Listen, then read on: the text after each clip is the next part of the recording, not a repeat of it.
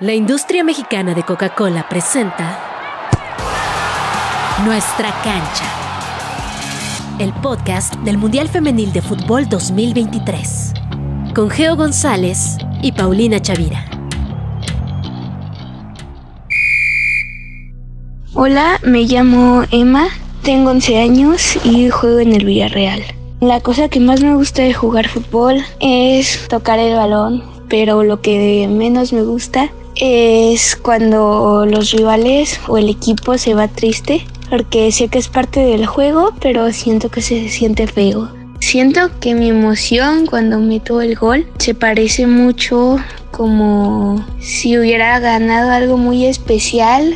Mi jugadora favorita es Megan Rapinoe. Siento que Estados Unidos se va a ganar el quinto, entonces pues ya estoy emocionada también. Muchísimas gracias por acompañarnos. Este es el tercer capítulo, nuestra cancha, nuestro mundial, nuestra emoción.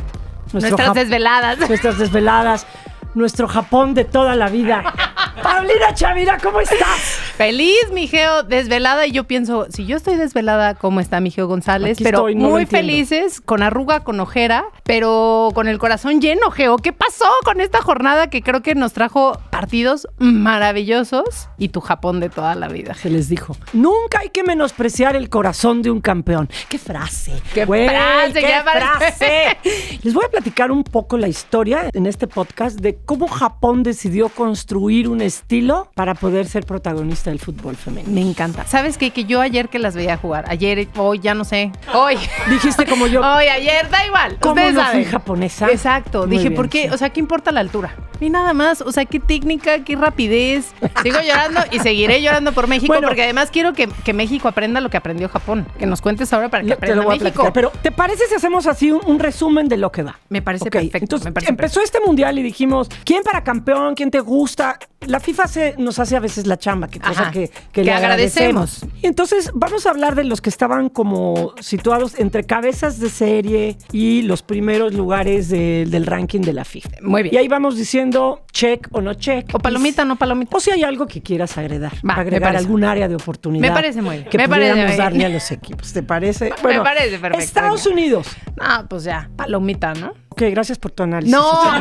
te voy a decir palomita. que- ¿Qué haces? No sé. Pues es que creo que Estados Unidos es el que, a ver, se esperaba que cumpliera, pero Saludos también sabemos que está en un cambio generacional, ya lo habíamos platicado, tú lo mencionaste incluso que evidentemente estas jugadoras, que hay muchísimas jugadoras que están por primera vez en un mundial, pues los nervios las traicionaron. ¿Sabes qué? Creo que hay equipos en donde están superando la capacidad de los entrenadores y las entrenadoras. Países Bajos está plagado de, de buenas jugadoras. Si bien no tiene la desequilibrante, A mi edema. ¿no? Tiene malas jugadoras. Ajá. Le gana el medio tiempo. Creo que Estados Unidos, esta nueva generación está distraída.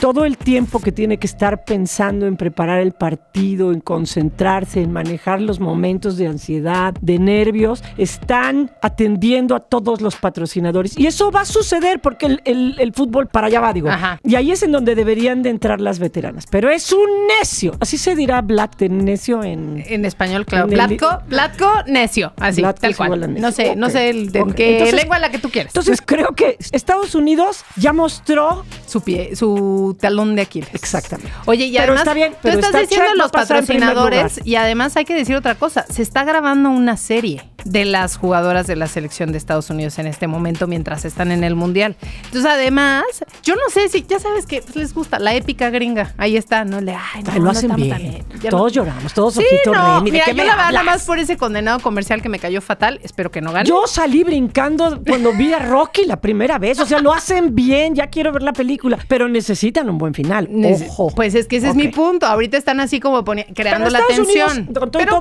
va a pasar por en eso te primer digo, lugar. Palomita va a pasar Palomita, en primer lugar. la no libró, es terrible. Ahí ya está. La libró y irá contra Italia, puede ser. Creemos. Alemania. Alemania. Lo estaba haciendo muy bien hasta No, Hasta que llegó Colombia. Hasta que llegó Colombia y la verdad lo dominó. Oye, es que yo te Y lo cambió juro. la narrativa. El fútbol es un, par- es un deporte de 11 mujeres contra 11 mujeres donde al final gana Colombia.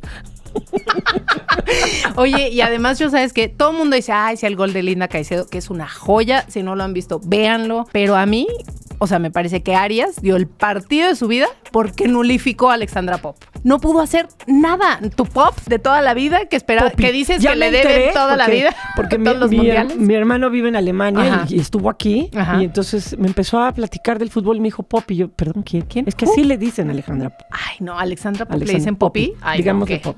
Pop. Poppy No, Love. Pop. Love. Puede ser que sí.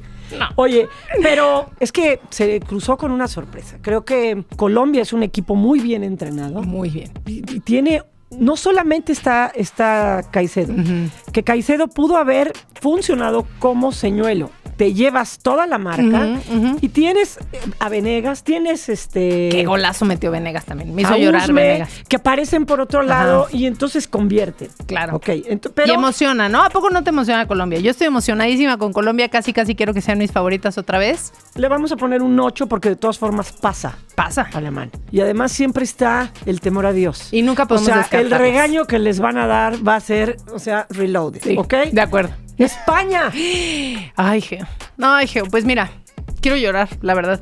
Pero lo sabemos. Es que, a ver. tu mano, no da- sí, sosténme, por favor. contigo, Sosténme, hermana, por favor. para ti.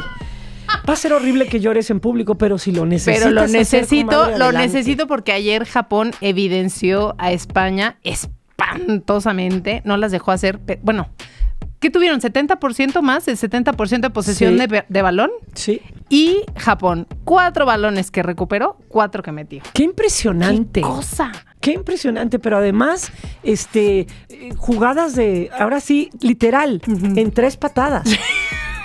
Te escuché. en tres patadas les convertían el gol. Bueno, entonces, España, Ay, no España sé. tiene paloma porque pasa, le vamos a dar un 7, pero tiene una interrogación. Un y te voy a 6-5, decir ¿no? por qué. Ajá. No porque no tenga la capacidad, tiene jugadoras extraordinarias. Las tiene. Pero hay que ver cómo le pega anímicamente al grupo haber sido exhibidas por Japón de esta manera y a ver qué tanto este, revivió las heridas. O sea, es como, ay, no, ya volví con mi ex, quedamos que vamos a ser felices, Ya está nos padrísimo. amamos y en la primera red flag dice, ¿sabes qué? No, no, va a funcionar. no me ya me acordé que me hiciste. Entonces, esta división, este, este manejo de Jorge Vilda, vamos a ver qué tanto pueden contener la tormenta que se viene. Es el momento de que, de que todo el mundo madure en ese equipo, como lo hace Estados Unidos. Estados Unidos había de- de- demandado a su federación, Sí. donde iba incluida su entrenadora Sí. en el Mundial pasado y fue campeón mundial. Y Ok. aún así. ¿Pero tú crees que se logre? Ah, No sé, es lo que es lo que vamos a ver. Que, Yo lo veo pero complicado. No se pierdan el próximo No se pierdan capítulo. el próximo episodio, Ok. exactamente. Australia.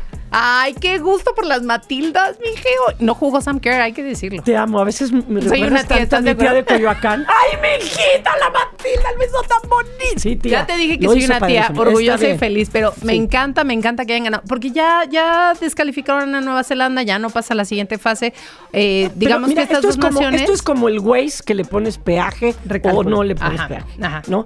Así fue el camino de Australia. No le puso Sí. peaje. Entonces se fue pue- puebleando, fue y, y, este ganó apenas contra uno, luego fue y perdió con otro, y, este, Y luego fue y volvió dijo- a otro. ¿Y en dónde calificó? En primer lugar. ¿Dónde iba a calificar? Debía de haber calificado en primer en lugar. primer lugar, O sea, llegó. Claro, llegó, y además, bueno, nada más hay que decir que le ganó a Canadá. A Canadá. Campeona olímpica con mi Christine Sinclair de toda la Ellas vida. sí no superaron toda- todas No, las broncas que, que tienen ¿eh? en su federación. Sí. Este, Australia, y además no mete el gol Sinclair. No lo mete, Ay, qué caray, sí, tristeza. ojalá Marta lo logre, cosa. ojalá. No, si bueno. tu amiga Pía la deja. Te dije, Pía se quiere convertir en la enemiga pública número uno de Brasil y el yogo bonito. Y lo está Y lo logrando. está logrando, lo está haciendo muy bien, muy bien, Pía, muy bien. ahí.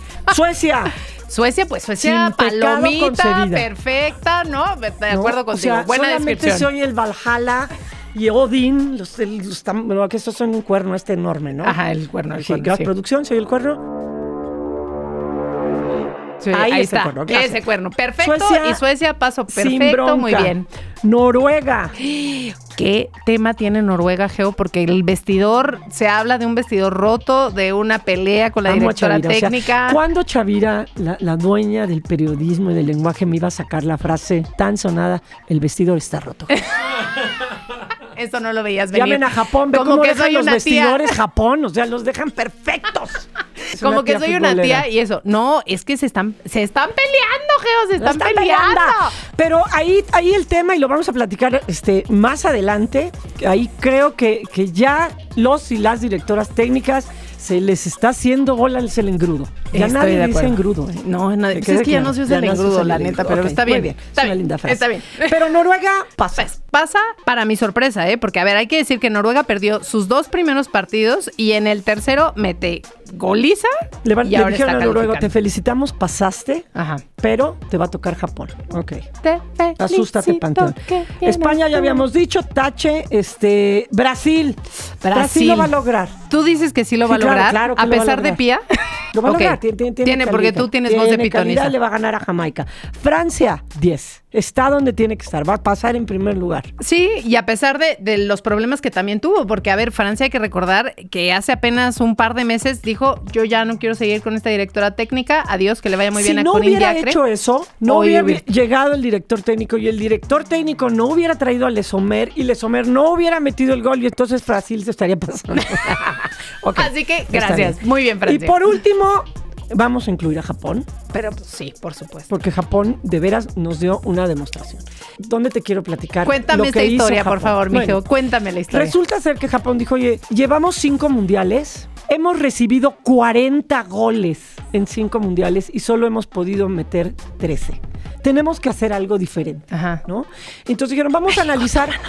¿Eu? México toma nota. Espérate. Y entonces dijeron, vamos a ver qué tienen los campeones del mundo, por, a qué nos tenemos que enfrentar, ¿no? Que tenemos que vencer. Entonces dijeron, bueno, pues Estados Unidos, Noruega, que eran los que habían quedado Claro. campeones, y dijeron, tienen estatura, tienen fuerza, tienen velocidad, tienen técnica, Ajá. y con eso establecen una estrategia. Ok, ¿qué le- ¿con qué les podemos pelear? Estatura, Pues no hay forma. No va a haber forma. O sea, el costo es no es lo No que abunda manera. en Japón. O sea, sí tienen jugadoras altas, pero no es lo que abunda Exacto. en Japón. ¿Podemos competir en fuerza? Sí. ¿Podemos competir en velocidad? Podemos superarlas en velocidad. ¿Podemos este, competir en técnica? Podemos superarlas en técnica. ¿Y con eso podemos establecer una estrategia mejor? Sí. ¿Cuál? La del Barcelona. Entonces, La del tiki-tac. Exactamente. Ajá. Entonces, con eso empezó a construir el estilo Japón y consiguió las jugadoras exactas. Pero además otra cosa muy importante, ¿qué tiene Japón que supera también a muchos países, en muchos ámbitos? ¿Qué? La disciplina, el honor, lo solemne. Y entonces lo hizo. Y con eso estableció un sistema de juego que tiene en todas las categorías y todas las jugadoras creen en ello. Ayer sacaban a una y la que metía hacía exactamente lo mismo. Entonces, ¿cómo evita que le haga daño el, el juego aéreo? Como en el básquetbol. Tú no le vas a ganar al grandulón si ya se metió al área ah, por el tablero. Vas a evitar que se meta al tablero. Entonces, ahí Japón estableció eso. Y lo vimos el día de ayer contra España ejecutarlo de una manera, es- tú fíjate, avanzan siempre que una japonesa tiene la pelota, alza la cara y a menos de tres metros tiene dos opciones de pase. Y ya está. Y trae la pelota, con, yo creo que sus tacos tienen velcro, porque la pelota la traen pegada a, lo- a los tacos. Ahí Entonces, están. a eso le apostó Japón, a generar su propio estilo basado en su idiosincrasia y de alguna manera en su biotipo también. ¿Y sabes esto en qué me hace pensar, Geo? En que al final Japón, una de las cosas que hizo fue empoderar a estas mujeres, Geo.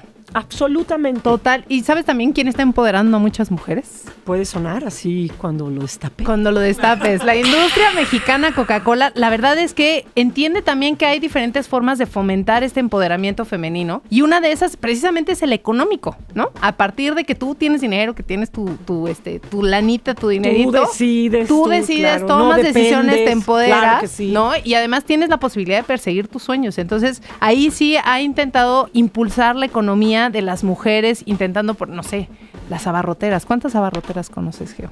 ¿Yo? No sé, por ejemplo, en, la, en, la, Podrí- en el- po- los abarrotes ¿De, de La qué Paz. me hablas? Podría ser una liga de fútbol. ¿De qué me hablas? Y de- Bueno, además de Industria diferentes Mexicana categorías. toma nota para la Y Liga de, de Fútbol de diferentes categorías. Ahora sí, no sé quién cuidaría la tienda mientras nos largamos a jugar Bueno, fútbol. eso no importa, siempre habrá quien. ¿Qué pero más además queremos? tú sabes la cantidad de mujeres que viajan solas a ver el mundial. Muchísimas. Eso ¿no? también es También, empoderamiento. eso también es empoderamiento. Y entre ellas tú y yo, fíjate. Entre ellas, nos acaba ajá. de empoderar, man. Nos empoderó, nos empoderó la industria Próximo mexicana Coca-Cola, porque ahí vamos, gracias nos a vamos a Coca-Cola ver. que nos empodera. Nos vemos en Australia. Nos vemos en Australia.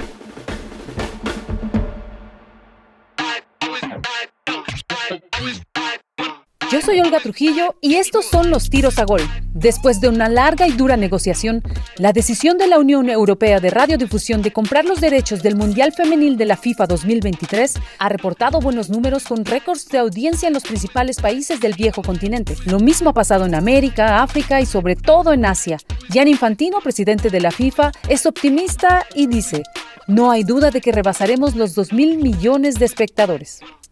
Las buenas noticias siguen. También en los estadios se rompen récords. Según datos del comité organizador, el promedio en los primeros 16 juegos ha sido de 28.721 asistentes, 54% más que en Francia 2019. Hace unos días se vendió el boleto 1.500.000. A sus 18 años, la colombiana Linda Caicedo ya logró la gran hazaña de disputar tres mundiales en un mismo año, pero su máximo triunfo lo alcanzó fuera de la cancha superó un cáncer de ovarios que le diagnosticaron hace tres años. Caicedo, jugadora del Real Madrid, ha participado en los mundiales sub-17, sub-20 y el de selecciones absolutas.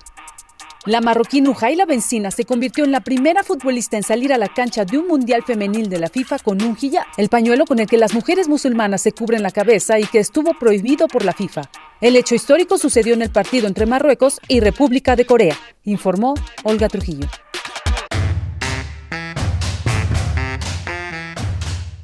Esta entrevista, Paulino Chavira, creo que es crucial para este podcast, para el fútbol femenil, para el mundo que nos rodea. Fíjate más los niveles que estoy diciendo. Costó cielo, mar y tierra localizar a la doctora que para mí le sabe más al tema del ligamento cruzado. Ella es Cristina Rodríguez. Qué gusto tenerte aquí, Cristina, porque como bien lo dice Geo, me parece que esta lesión es, digamos que uno de los elementos clave para entender el desarrollo del fútbol femenil, de lo que ha pasado, de cuáles son, digamos, como de las mayores incidencias que se pueden hacer precisamente en que este deporte se desarrolle. Así que te agradecemos muchísimo que nos hayas abierto un espacio en tu agenda para resolver todas las dudas, las preguntas que tenemos y pues sí, también para postular más preguntas, porque creo que no todo está dicho en este tema. Ya nos dirás tú qué opinas Muchísimas gracias por la invitación y aquí estoy con muchísimo gusto. Es que yo soy una igualada, soy terrible, pero ella es la doctora Cristina Rodríguez, la persona que también me rehabilitó el ligamento cruzado a mí, la operación. Ella es directora de medicina deportiva de la UNAM. Correcto, de la Dirección General del Deporte Universitario.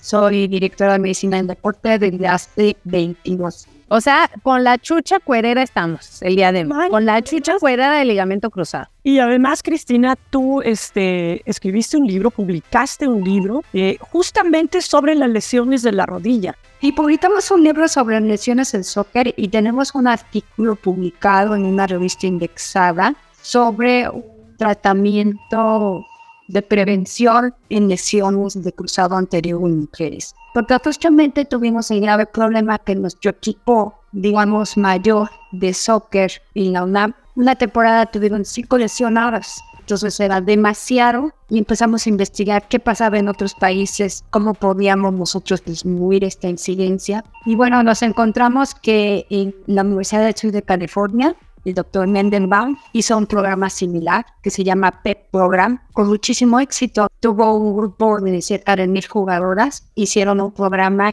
donde trabajaban fuerza, propiocepción, balance en las mujeres, chicas adolescentes, creo que eran de 14 y 20, 25 años, y disminuyó cerca del 80% la infancia.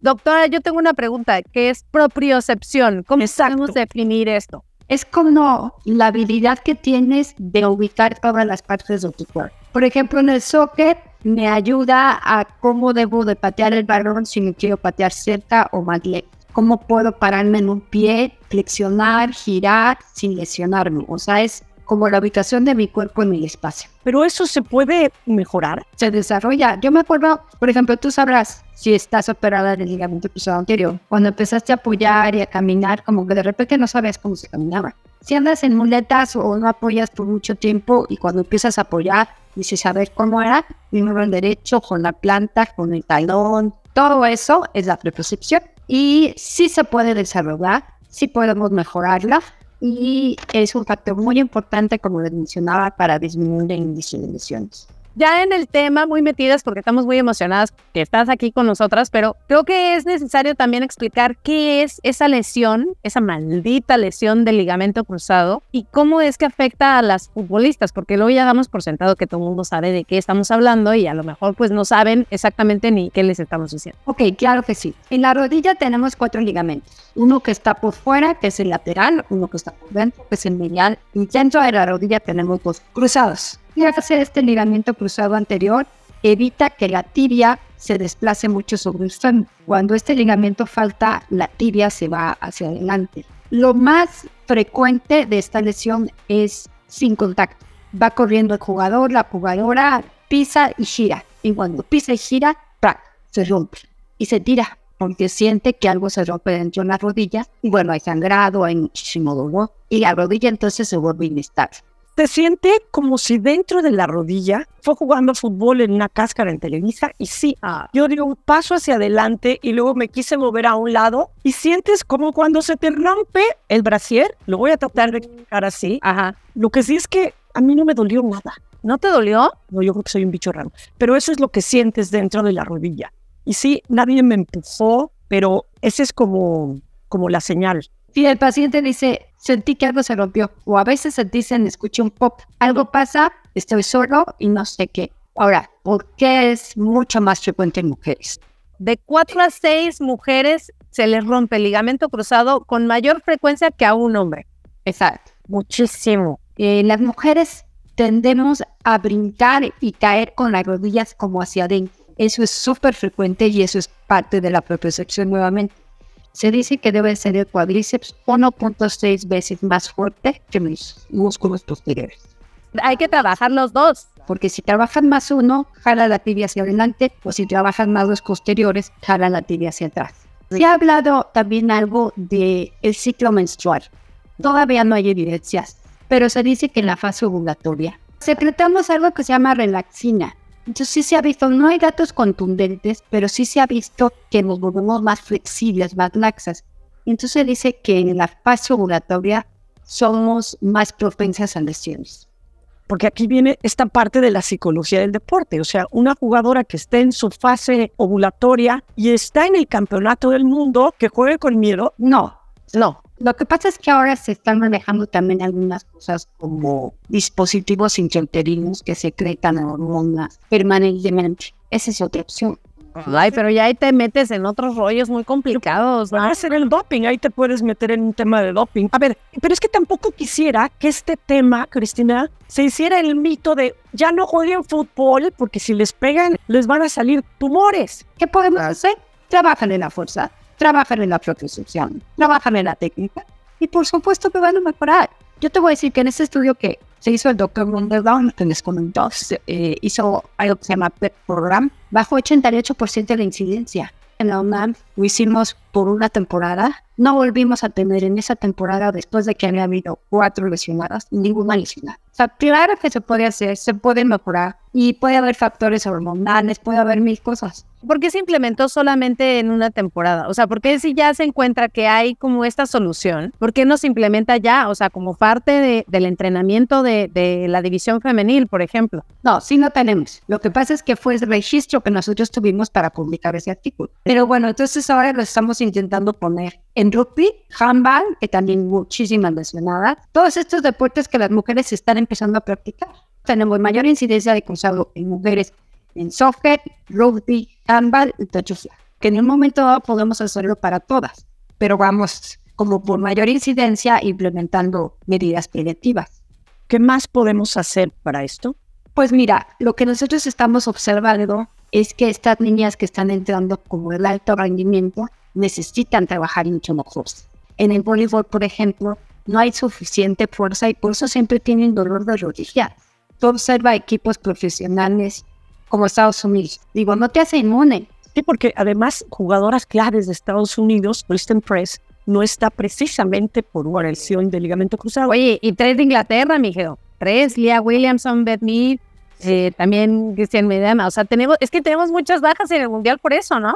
Sí, donde quería llegar un poco es, no sé, Cristina, creo que aquí se nos atraviesa un tema un poco cultural, en donde no se fomenta que la mujer se vincula a la actividad física, ¿no? ¿De qué manera desde edades un poco más tempranas puede ayudar al desarrollo de la física, de la física, del, del aspecto físico? Por ejemplo, si las niñas desde chicas están en natación y en gimnasia, no sé, desde los 3, 4 años, 5 años, a lo mejor están ayudando a desarrollar fuerza en el cuerpo, a saltar, y cuando vienen con estas cargas de trabajo o escogen un deporte que pudiera ser el rugby, el fútbol, el soccer, su cuerpo está un poquito más armado físicamente. Claro, nosotros es lo que estamos haciendo ahora, porque antes había pocos gimnasios, no había tanto acceso o tanta facilidad para acceder a los gimnasios. Ahora prácticamente en cada instalación deportiva un gimnasio, donde parte de su preparación física sea trabajar en el gimnasio. Yo creo que es ahí donde tenemos que incidir más. La educación física, ¿no? Claro. Otra cosa que dijiste importante, Cristina, es la propiocepción que se puede desarrollar, ¿no? También saber eso, que, que es una de estas habilidades que seguramente, no sé, ¿con qué la podemos desarrollar? ¿Con terapia, con ejercicios, dentro del mismo entrenamiento? O sea, ¿cómo es que, que se logra ese desarrollo de propiocepción? Pues es observando la técnica, corrigiéndola, si puedo saltar, cómo puedo saltar. Nosotros, te en este estudio que hicimos, las grabamos antes de, de este programa, grabamos cómo saltaban, cómo se paraban las rodillas. Y después de este programa las volvimos a grabar. Mejoraron la, la distancia. Entonces, tiene que ver con la fuerza, tiene que ver con la técnica, por llamarlo de alguna manera, porque la palabra ni siquiera se me grabó, pero la voy a estudiar, lo prometo, con esta mecánica y técnica del movimiento y con la morfología también de muchas mujeres, ¿no? De tener la cadera más ancha, las rodillas hacia un poco hacia adentro y con el desarrollo temprano también de, de, la fuerza, o sea, el acceso que deben tener niñas a desarrollar y encontrarse con su cuerpo, no es que tengan que competir, ¿no? O sea, sino tengan que desarrollar el cuerpo para que no les pase eso nunca. Es correcto, o sea, no es que sean súper voluminosas y masa muscular, pero que sean lo suficientemente fuertes para saltar y para moverse. ¿Desde qué edad recomendarías, Cristina, que empezaran con este fortalecimiento de los músculos? Pues mira, hay muchos mitos también en cuanto a eso, que si no crecen, que si cosas. Pero en general, en cuanto empiezan a menstruar, pueden empezar a trabajar en el gimnasio. No con pesos excesivos, pero podemos empezar con su propio peso, con ligas, con polainas y después ya con aparatos. ¿Y antes qué hacemos? O sea, ¿a poco vamos a meternos a, al fortalecimiento del cuerpo hasta que menstruamos? O sea, antes que... Con tu propio peso, sentadillas, lagartijas, o trabajo de ligas, pelotas medicinales, hay lo que se llama este, los saltos, los pliométricos, o sea, hay muchas opciones. No es, si no tienes gimnasio estás muerto, no. ¿Como deporte ayuda a la gimnasia? ¿Ayuda a la natación? ¿Qué, qué ayuda? La gimnasia, porque trabajamos mucho piernas. Todos los deportes ayudan, pero en especial la gimnasia yo creo que te hace mucho más hábil, con mejor técnica. ¿En gimnasia hay incidencia de esta lesión? Sí hay, cuando caen. ¿Sabes quién se lesionó el cruzado anterior también? Cristina Millán. Claro, clavadista y gimnasta, que es comentarista. Claro. Entonces ella decía que no podía saltar porque a la hora que apoyaba la pierna se le iba la pierna. Cristina, ¿qué posibilidad hay de que una vez que te operaron del, del cruzado te vuelvas a lesionar? Ese, si estás bien operada, es muy baja la incidencia.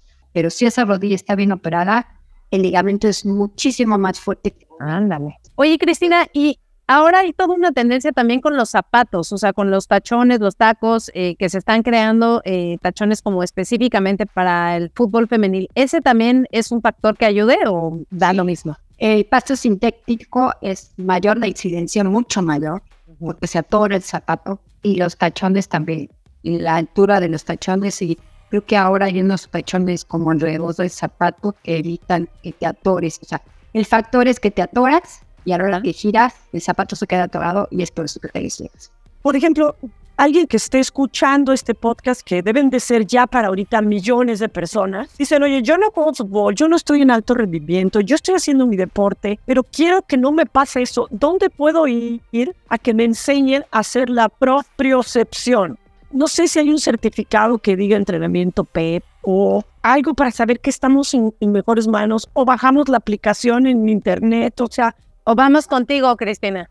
pues bueno, la medicina del deporte de la UNAM. Esa es otra opción. Cristina rehabilitó no una, sino varias veces a nuestra primera medallista de oro olímpica, a Soraya Jiménez, que en paz descanse, la dorada y querida Soraya. O sea, no solo tiene su haber en el currículum haberme hecho otra vez jugar, sino ha hecho con gente verdaderamente trascendental en el, en el deporte. Yo sí la recomiendo 100% porque es una persona empática, pero exigente digamos que ya para cerrar, la conclusión sería que cualquier futbolista, cualquier mujer que decida dedicarse al fútbol, digamos ya de una manera más frecuente, ¿no? Quizá no, no tiene que ser profesional, pero sí de una manera más frecuente, necesita fortalecer sus músculos de, la, de los muslos, digamos, y además tener como una buena propiocepción, buena técnica y estar pendiente igual de, de los tachones que utiliza. Básicamente eso. Con eso y, no porque puedes te vas a lesionar. O sea, hay muchas maneras de prevenir. Y si te tienes que operar, también puedes regresar al mismo nivel que tenías antes si te rehabilitas adecuadamente. ¿Qué pasa? La incidencia, cuando yo conocí a Cristina, que ya son hace como más de 20 años, la incidencia era el 2 por 1. Ahora es mayor y ya lo explicaba porque ahora hay un mayor número de mujeres practicando deportes, cosa que celebro. Pero también nos ayudas, Cristina, a desmitificar el hecho de que no, no es que si eres mujer, no, no, no está bien que juegues, no, juega, pero también nosotros como familia, como sociedad, como cultura, como educación, como este, instituciones educativas, hay que proporcionar el acceso y obligarlo o incentivar el acceso de las mujeres a edades tempranas al ejercicio y al fortalecimiento del cuerpo. Nada, pues con mucho gusto en Medicinal de Puerto de la UNAM podemos orientar todo lo que necesiten. Tienes redes sociales, supongo. Sí, pero Deporte UNAM. Cristina, te agradecemos mucho, mucho que hayas estado con nosotras, que nos hayas dado luz, como ya lo dijo Geo, y esperamos que pues cada vez esta, esta lesión sea una cosa menos frecuente, ¿no? Que estemos más preparados. encantaría, claro que sí. Te quiero mucho, Cristina. Muchísimas gracias. Que estén muy bien. Bye. Gracias, Cristina. Llegó el momento del dato curioso. Todavía se recuerda el día en que las mujeres tomaron la cancha del mundo. Era 1991 y dos equipos se reunieron en la República Popular de China para el primer campeonato mundial femenino de la FIFA. Llegaron con mucho talento en el campo, pero todavía no tenían el control del banquillo. De aquella docena de equipos, solo Suecia estaba dirigido por una mujer. La mayoría de directores técnicos varones se reflejó al final del torneo. Estados Unidos, el primer equipo campeón, fue dirigido por Anson Dorrance. Cuatro años después, el título de Noruega llegó bajo el mando de Iben Pellerud. Y en 1999, las estadounidenses volvieron a coronarse, esta vez dirigidas por Tony DiCicco. Poco a poco, las mujeres cambiaron también la realidad en el banquillo. Para 2003, el Mundial creció a 16 equipos y hubo cuatro directoras técnicas, es decir, ya ocupaban 25% de los lugares. Ese mismo año, las alemanas dirigidas por Tina Toyne se convirtieron en las primeras campeonas que tuvieron como cerebro táctico a una mujer. Toyne solo abría camino. Después de ella, también con Alemania lo logró Silvia Ney. Y más tarde, en 2015 y 2019, lo hizo la estadounidense Jill Ellis. En el balance final, las directoras técnicas tienen cuatro títulos, los mismos que los hombres. Su impulso no se detiene. Dos décadas después, el juego ha crecido drásticamente. En Australia y Nueva Zelanda participan 32 equipos en el pasto y ya hay 12 mujeres entrenadoras. Según esos números, ya son el 37.5%. Enhorabuena por el fútbol femenino. Yo soy Olga Trujillo y juntas estamos en Diosas Olímpicas. Geo, ahora llegamos a esta sección que tú tanto disfrutas, que manejas con soltura, que es parte de tu ser. ¿Llegó la pizza? Perdón. La manejas con soltura, la pizza me parece muy bien, muy bien. El tiquitaca. El tiquitaca. El tiquitaca, porque además tenemos un tema muy importante que ya mencionabas al comienzo de este episodio, que es cómo hay directores y directoras técnicas a las que su selección, su equipo, les está quedando grande sobre todo el manejo de la personalidad de las estrellas, del valor de las jugadoras y, creo que en ocasiones les está ganando este, esta soberbia, este ego, ¿no? Y en lugar de, echar mano de todo lo que, aunque ya lo haya dicho el público, tendrías que estar agradecido. Si todo un estadio te pide que metes a una jugadora, no es porque le caiga bien, es porque todo el mundo quiere verla jugar porque vale la pena, ¿no?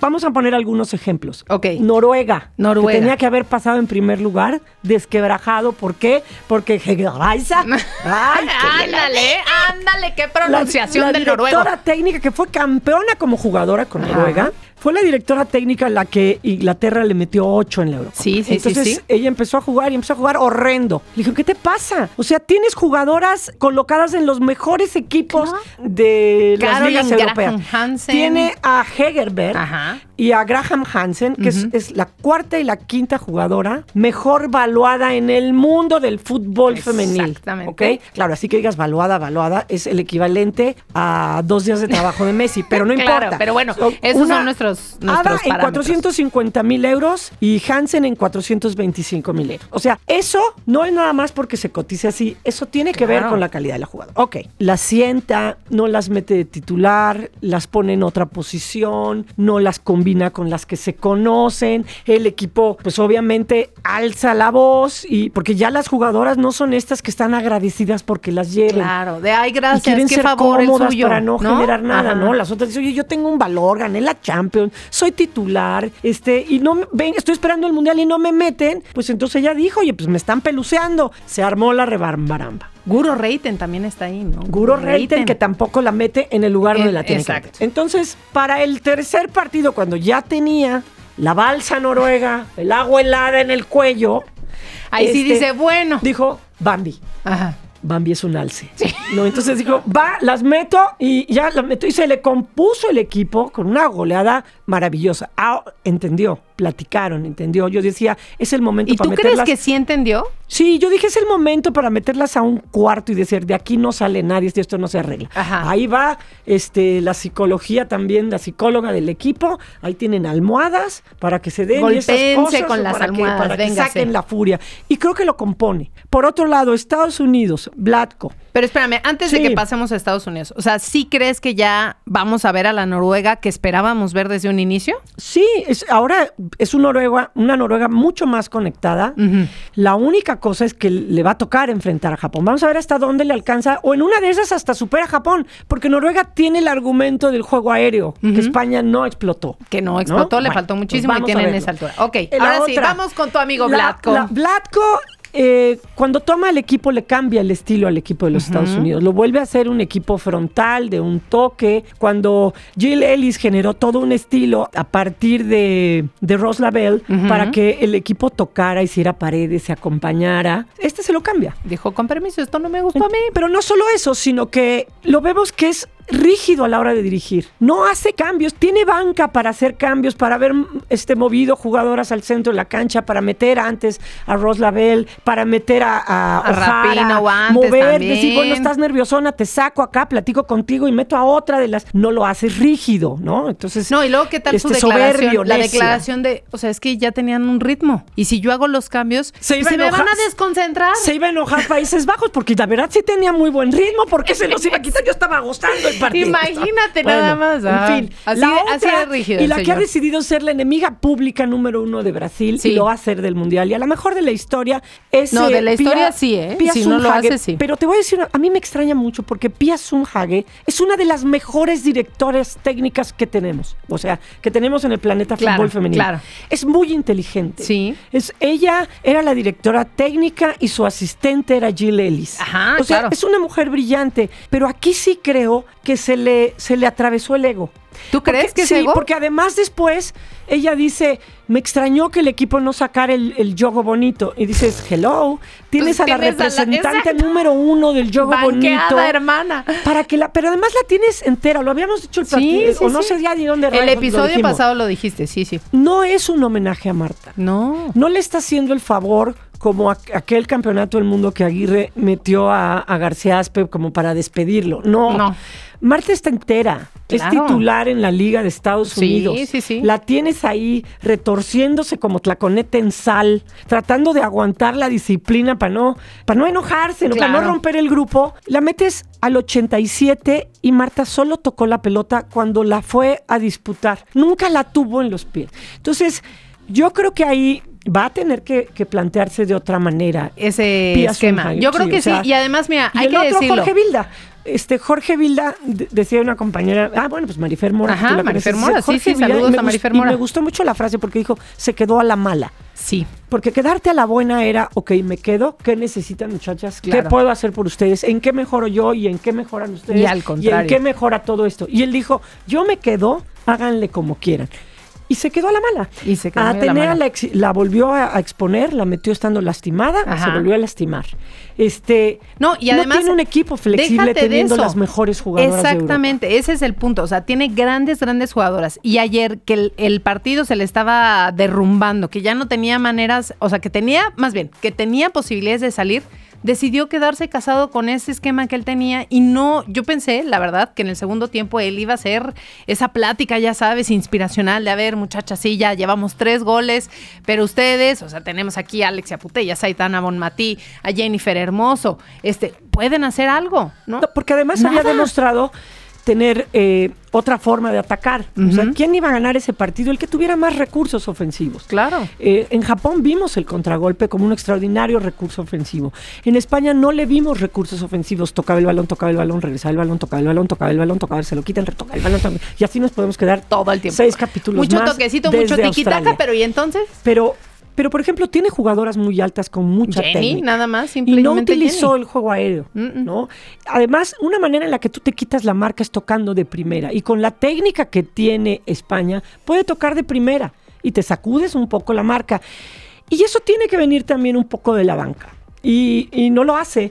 Y yo creo que ahora se revivieron los fantasmas. Yo no sé si el equipo de España, después de la cantidad de comentarios que hay en redes sociales y en la prensa en España, todos los diarios que están siguiendo el Mundial, se están acabando a Jorge, A. Porque además, no solo la, la soberbia que él tiene, sino que ahora sí, Es que, ¿sabes qué? todo se le echó encima porque lo exhibieron. Es la goliza más grande que ha recibido España, España, nunca en la jamás, historia ¿eh? del Mundial. Y, y sabes también que es otra cosa que yo creo que con los primeros dos partidos se nos olvidó de una u otra forma lo que habían denunciado las 15, ¿no? Y que era ese problema con el, digamos, como con ese, ese, eh, con esa sombra a la que llegaban al Mundial, ¿no? Porque decíamos, ¿cómo es posible que primero 15 habían dicho que no iban a ir si no quitaban a Jorge Vilda? Y de esas 15, o sea, ese grupo que se veía tan fuerte, de repente dijeron, bueno, no, la verdad sí quiero ir y quiero estar en un Mundial. Y entonces como que Se había aprovechó esta- del sueño de ellas, pero al final ese sueño puede ser una pesadilla, porque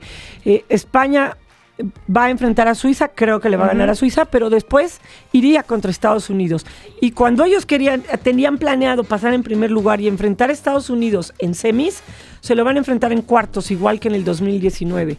Vamos a ver. Vamos, a ver, el asunto, ¿no? vamos a ver. Oye, pero tú decías que igual es una pesadilla. En una de esas, sí es una pesadilla, o sea, en este momento para el Mundial de Australia y Nueva Zelanda, pero puede re- eh, representar de alguna otra forma ese cambio que estaban buscando las españolas. Sí, No lo sé. pero perdiendo algo, una generación dorada. Ahora, Sí. lo, lo malo del asunto es que Japón exhibe los puntos débiles de España, ¿no? Porque un mal partido lo puede tener cualquiera, ¿no? Porque fallaste, todas dieron en el poste. Exacto. Pero pues aquí lo exhibieron. Ay, se viene Ay, lo mejor del Geo, mundial. ya estamos a La nada. próxima vez, este, nos estaremos conectando desde las tierras mundialistas. Sí. Y ya Desde el sabremos. futuro, porque vamos ya a estar un sabremos poco adelantadas. quiénes, quiénes habrán ganado en algunos duelos de, de octavos. Sí. Y seguiremos platicando. Y seguiremos platicando. Me pregunto si ya tienen pluma a la mano. Yo soy Olga Trujillo y es hora de irnos directo al pizarrón. Continúa este maravilloso mes en el que el fútbol femenino nos ha mantenido lejos de la almohada. Ha habido muchas emociones, pero lo mejor está todavía por delante. Ya hay equipos que se encuentran en el aeropuerto para volver a casa, pero hay otros que apenas se amarran las agujetas para jugar los más importantes. Escucha cuáles son. Miércoles a la una de la mañana. Después de una derrota y un empate, las argentinas no se quieren ir del Mundial sin sumar la primera victoria de su historia en la justa. Pero tienen un gran obstáculo enfrente. Suecia, ya clasificada a la siguiente ronda. En este grupo queda un boleto. Al mismo tiempo, Italia y Sudáfrica estarán disputando otro de los cupos para los octavos de final. A las italianas les basta un empate. No se vale dormir. A las 4 de ese mismo miércoles habrá un duelo del que no esperábamos tanta adrenalina. Brasil se juega su permanencia en el Mundial contra Jamaica. Las verdeamarelas que se encuentran en tercer lugar del grupo no tienen otra que vencer al complicado equipo caribeño si quieren avanzar a la siguiente ronda. El jueves a las 4 de la mañana se llevarán a cabo los últimos juegos de la fase de grupos. Después de la inolvidable victoria contra Alemania, Colombia buscará asegurar el primer lugar de grupo en su partido contra Marruecos. Con un empate asegura la posición de privilegio. Mientras, las alemanas deben vencer a República de Corea para no poner en riesgo su permanencia. El viernes comienza la fase del knockout y los partidos se confirmarán día a día. De aquí en adelante nadie tiene margen de error. Cualquier descuido las condenará a ver el resto del torneo desde sus casas. ¿Y tú, cuál partido esperas? Informó Olga Trujillo.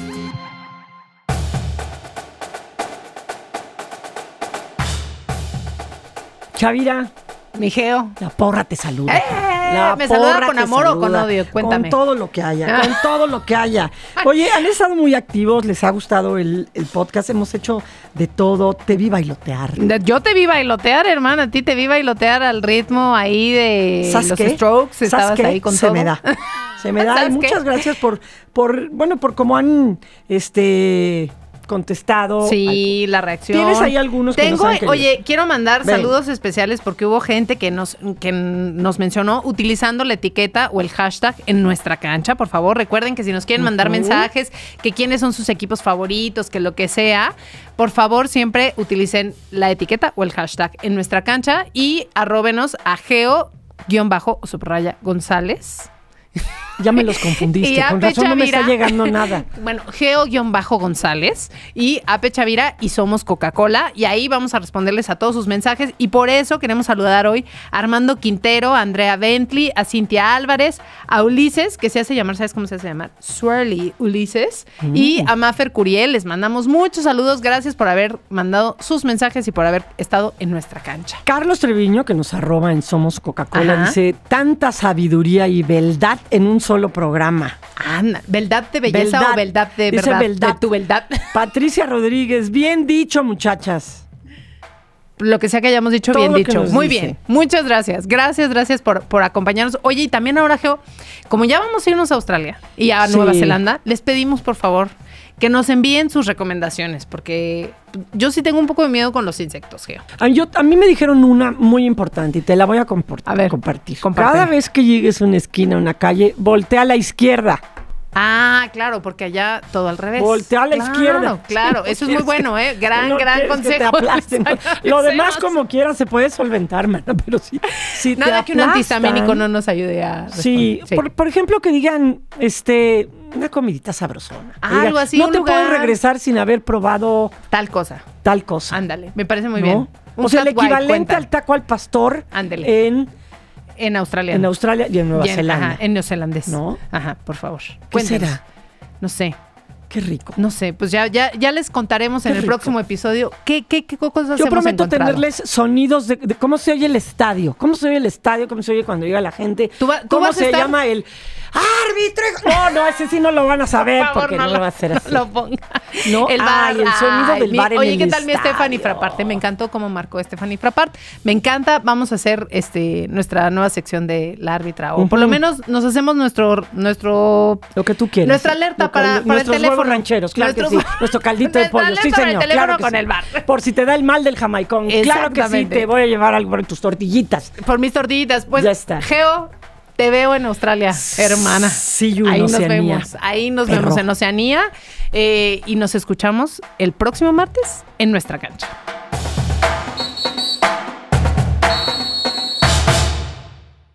El amor que sentimos por México es grande. Tan grande como el motor que nos une en la tribuna de un estadio. Somos millones de voces que gritan por una misma pasión. Porque juntas somos aún más fuertes. Estamos aquí para soñar en grande. Porque el amor multiplica para ser quienes queremos ser, sin límites. Nuestra cancha. Presentado por la industria mexicana de Coca-Cola.